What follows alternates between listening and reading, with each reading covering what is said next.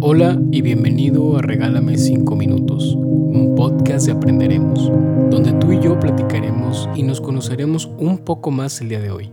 Así que bienvenido a los 5 minutos que cambiarán tu día. Comenzamos. A lo largo de nuestra historia personal, hemos estado en situaciones en las que solo tenemos dos opciones, ganar o perder. Creo que todos podemos contar más historias en las que hemos perdido que en las que hemos ganado. Y es que por lo general nos dejan un sentimiento que difícilmente podemos borrar, incluso algunas veces más fuerte que el sentimiento mismo de la victoria. Pero ¿qué pasaría si comenzáramos a entender la dicha que tiene el perdedor? A entender la fortuna que tiene no ganar. Si lo piensas, la vida es una constante lucha de ganar o perder. Desde ganarle a tu despertador, no perder tu trabajo, no perder la dirección de tu camino, y un innumerable número de situaciones que inconscientemente realizamos sin reflexionar si hemos ganado o hemos perdido. Pero hablemos específicamente de aquellas derrotas en las que pasamos mucho tiempo preparándonos para ganar, en la que tuvimos que estar esperando ese día para competir, para salir, para romper un récord, para conseguir un trabajo, para llegar primero.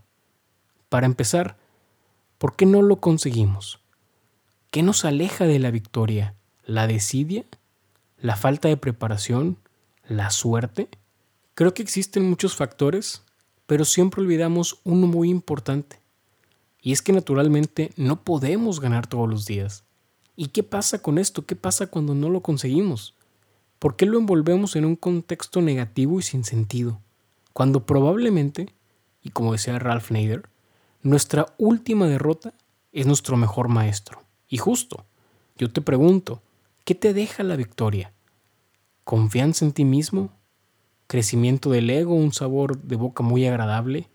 ¿Pero realmente te enseña algo? Más allá del placer de ganar, creo que no nos enseña tanto como lo imaginamos, porque la derrota es tajante. En donde sea, en el trabajo, en la escuela, en el deporte, en una relación económicamente, la pérdida no tiene tintes tibios. Tenemos que aprender a tomarla con sabiduría, porque nos habla de nuestros errores, nos habla de cómo encontrar en qué estamos fallando, qué hay por mejorar, cómo podemos crecer, pero sobre todo, a qué no debemos hacer si no queremos caer en el mismo error. He ahí la importancia de perder. Entiendo que a nadie nos agrada perder, pero es tan importante como ganar. Es probar lo dulce, pero conocer lo amargo. Abrazar la derrota y tomarla como es, como una enseñanza y una nueva área de oportunidad. Así que recuerda, Está bien perder, no pasa nada. Es más, le da más sentido a la victoria. Pero nunca pierdas tu fe, porque el día que pierdas la fe en que puedes conseguirlo, probablemente ese día la lucha habrá terminado. No te pierdas en ti mismo, porque nadie más conoce el camino de regreso más que tú. Aprende de todas tus batallas, incluso aquellas que no podremos ganar. Amigas y amigos, hasta aquí la reflexión del día de hoy. Y antes de despedirme de ti, te quiero dar las gracias por tus cinco minutos. Gracias por ayudarme a que este mensaje crezca. Estoy en deuda contigo y te lo agradezco mucho. Espero que tengas una gran semana. Si te gustó, compártelo, platícame qué opinas, qué piensas y nos vemos en el próximo episodio de Regálame 5 minutos.